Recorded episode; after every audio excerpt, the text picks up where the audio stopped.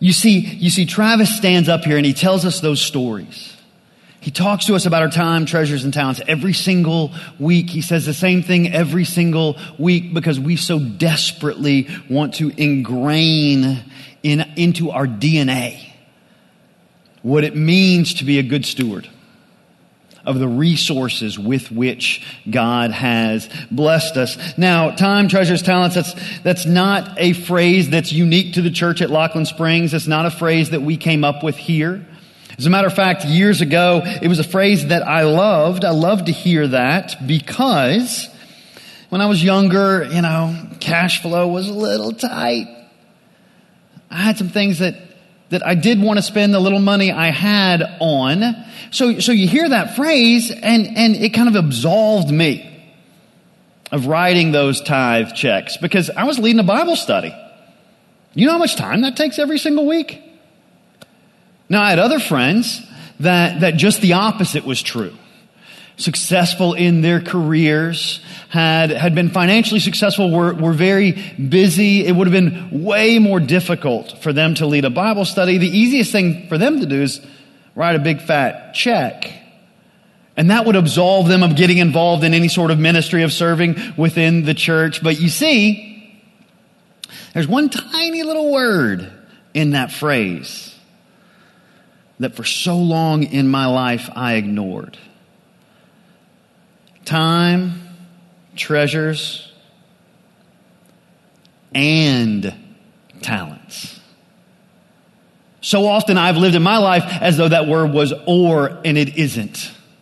You see, this summer, all summer, it's exactly what we're focusing on. We're focusing on stewardship, being all in in our pursuit of our Savior. Stewardship being defined as the intentional, the careful management of the resources with which God has blessed us.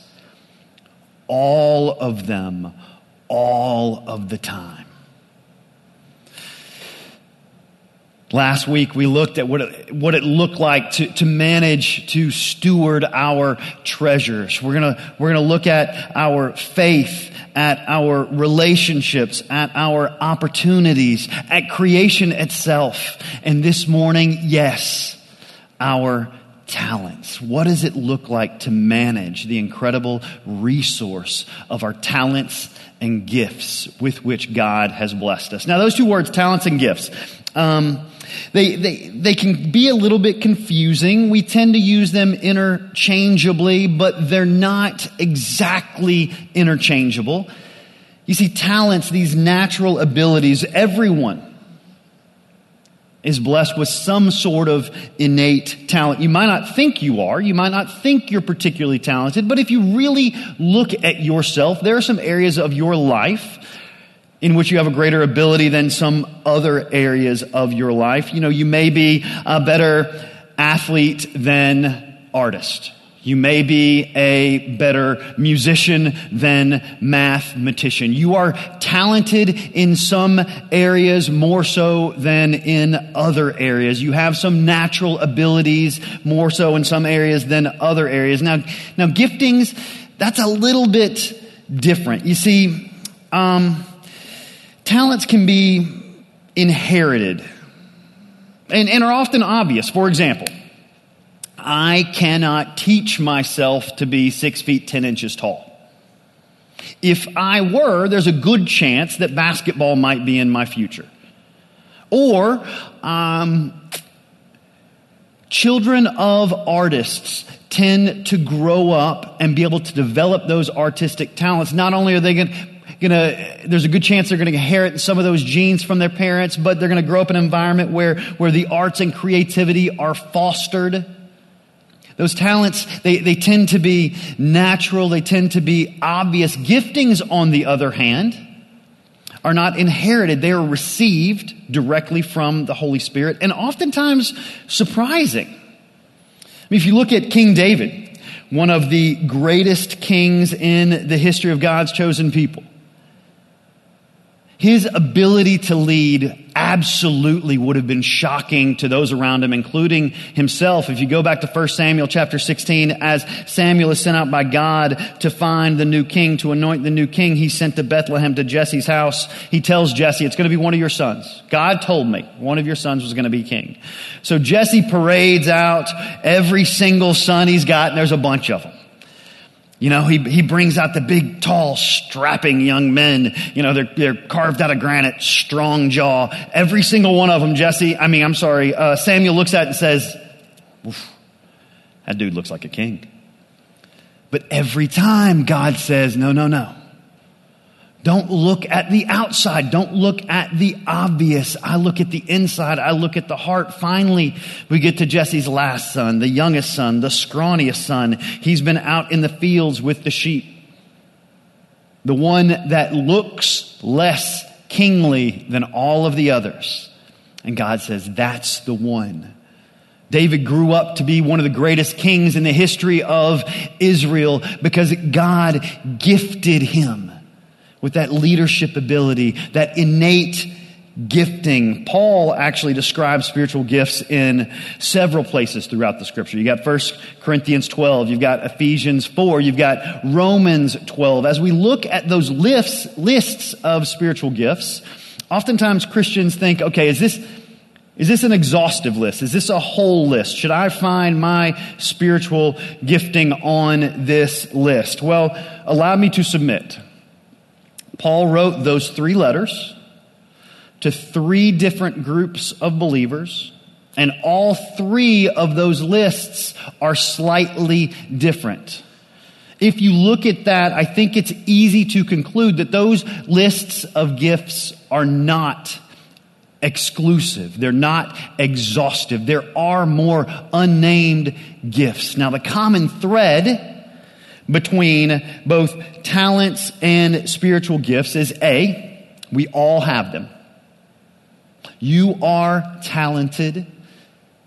And as a Christ follower that has received the Holy Spirit, you are gifted.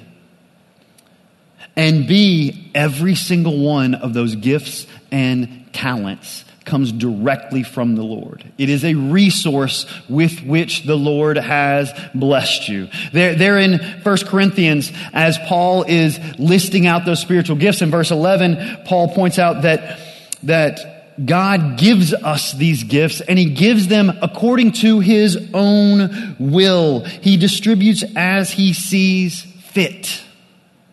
Now, the interesting thing is, if our talents and our gifts, despite the fact that they are given to us, granted by God, they also often uh, create a great deal of strife and pain and division. You see, oftentimes we will we'll look at our gifts, we'll look at our talents, we'll look at the talents of others, and it creates a great deal of jealousy in our hearts.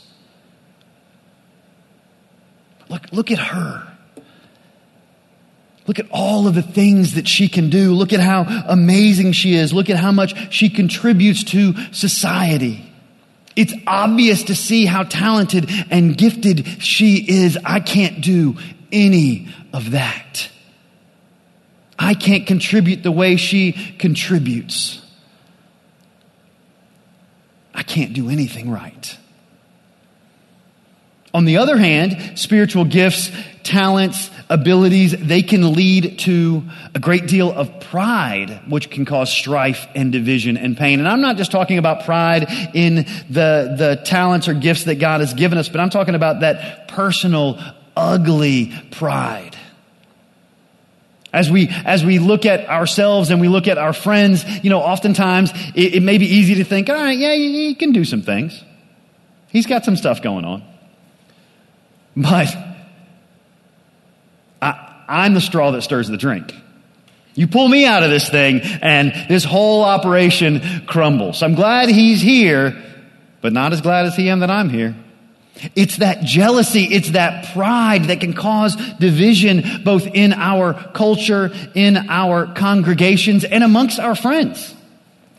Now, not surprisingly, this issue did not creep up for the first time in modern society, for the first time in America in 2020. As a matter of fact, there in 1 Corinthians chapter 12, as Paul is talking about the spiritual gifts, as Paul is speaking to the Corinthians, as Paul reminds them that every gifting, every talent they have comes from God.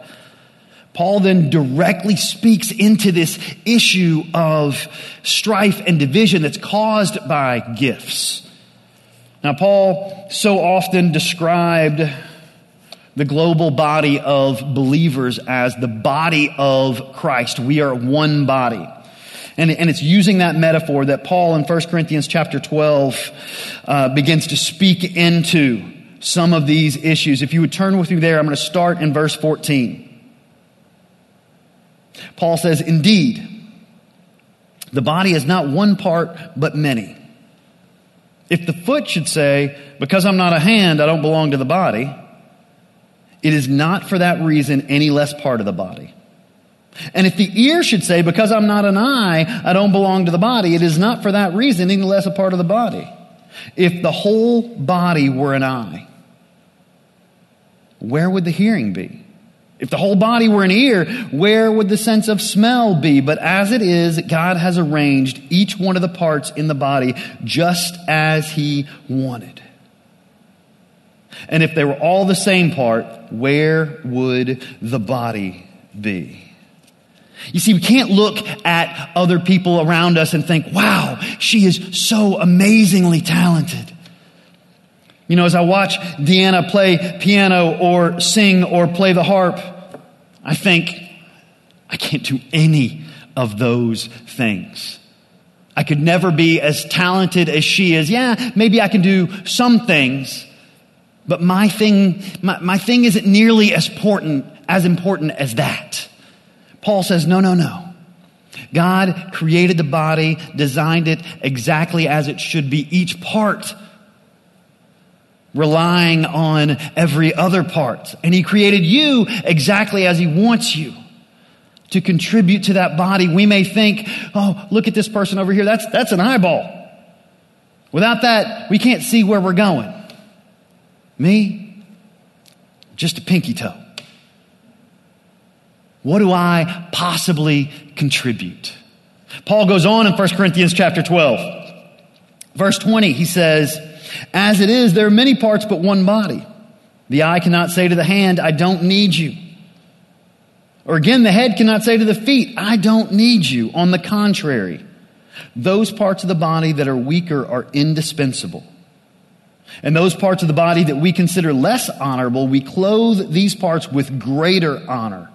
And our unrespectable parts are treated with greater respect, which our respectable parts do not need.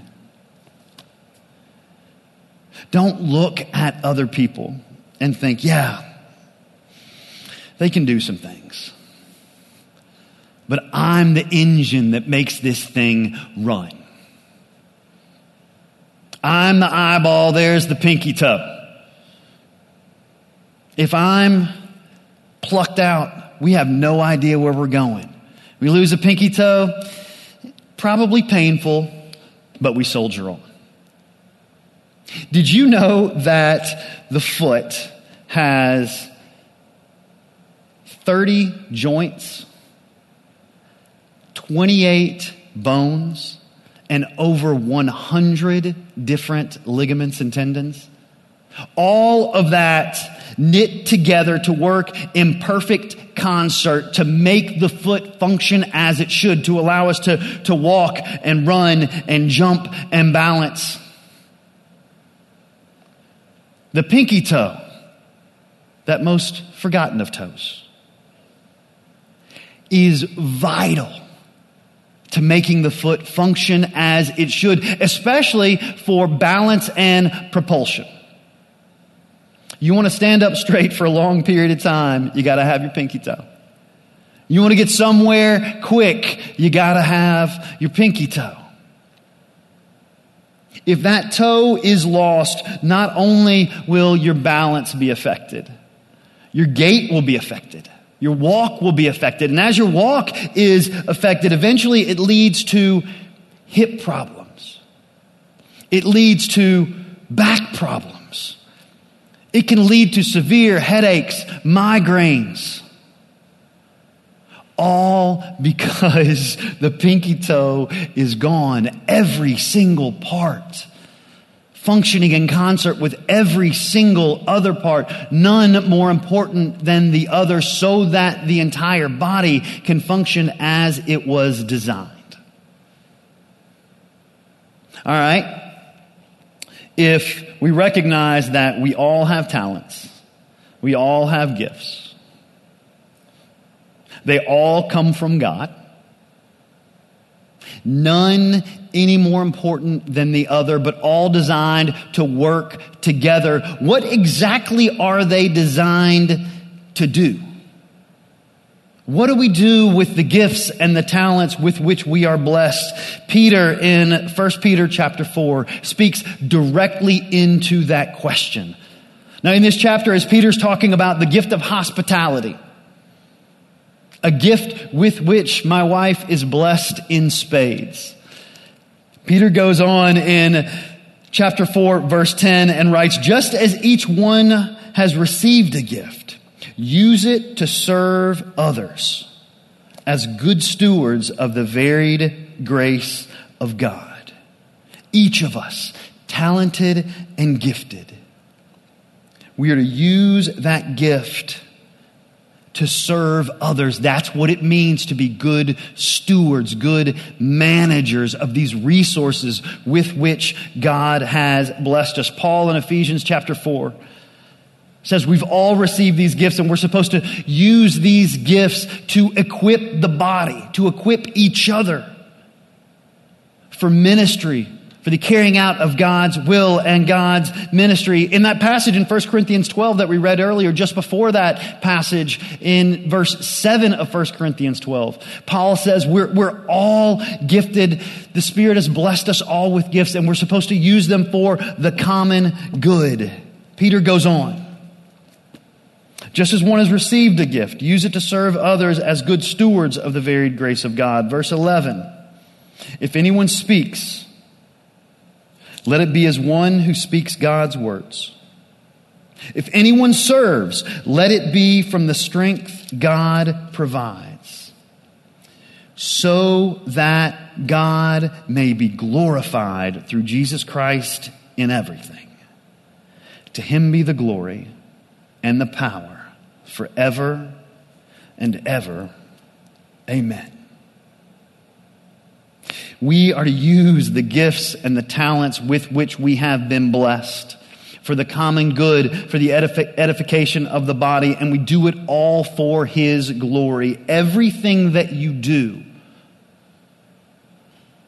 you do for the glory of God. God gave you this ability. God gave you this talent. God gave you this gift. Give Him the credit. Yes, when you receive your Oscar.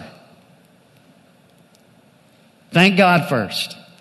Yes, when you sign your athletic scholarship or you have your first uh, art show, give the credit to God. But more than that,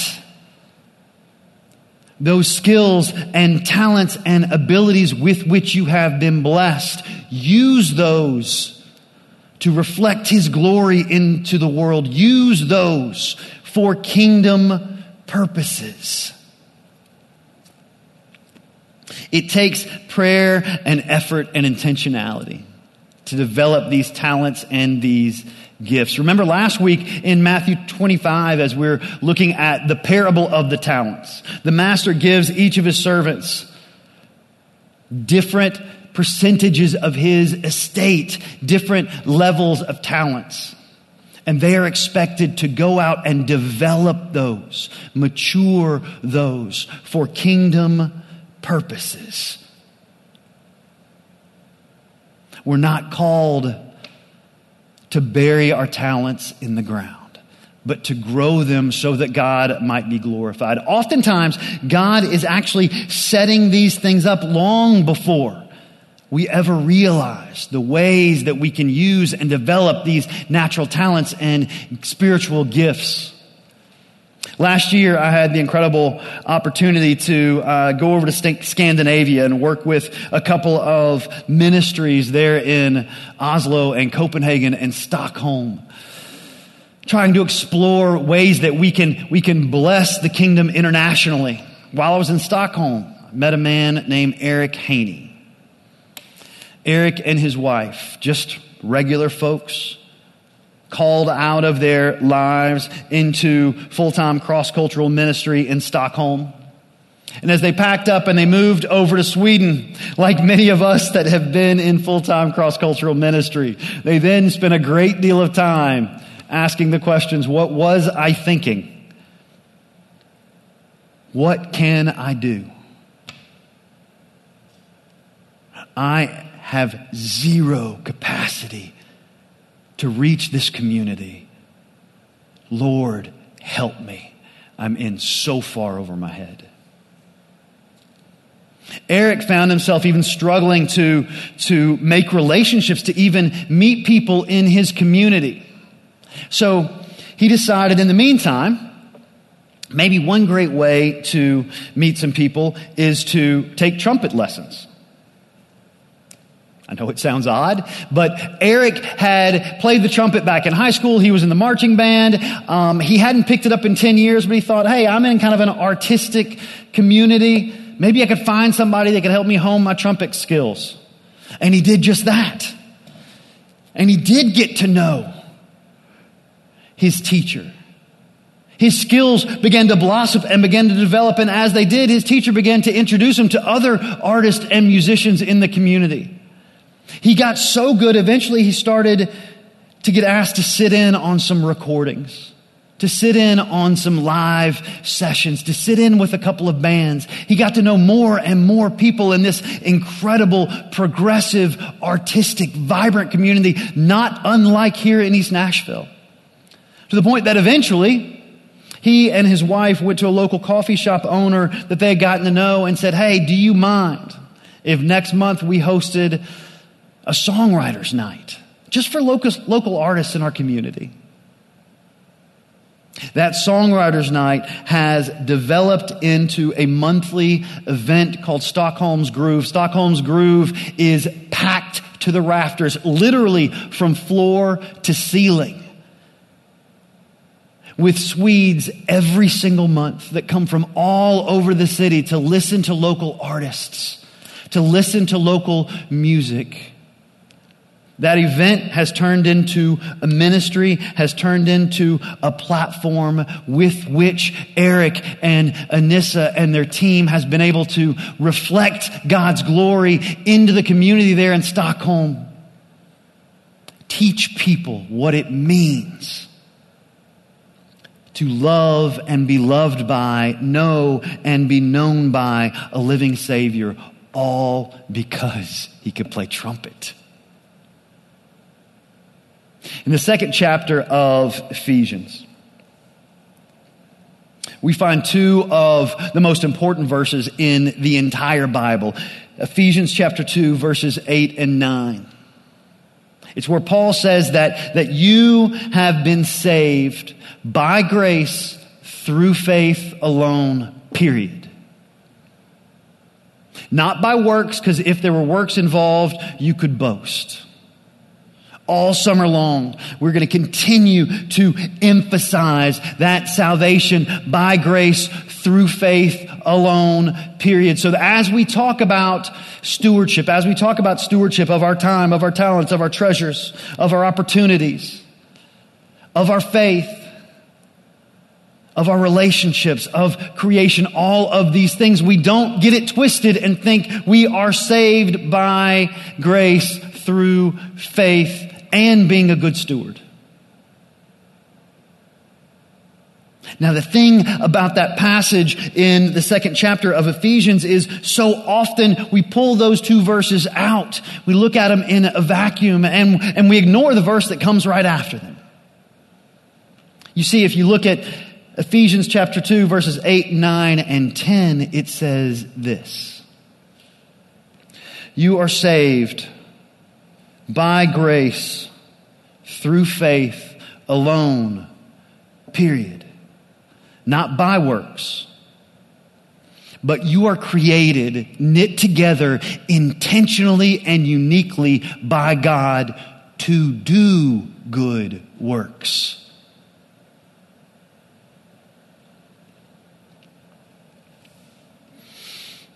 You are amazing.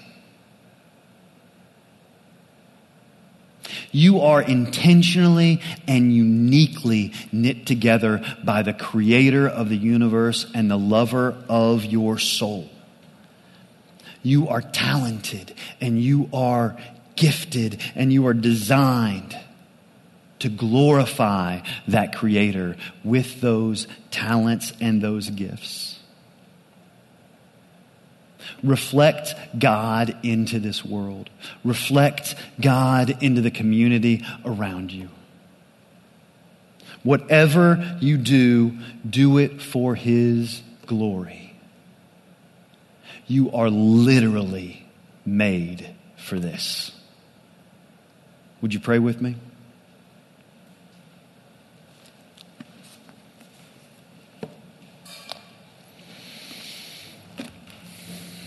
Lord, convict me every time I say or think or believe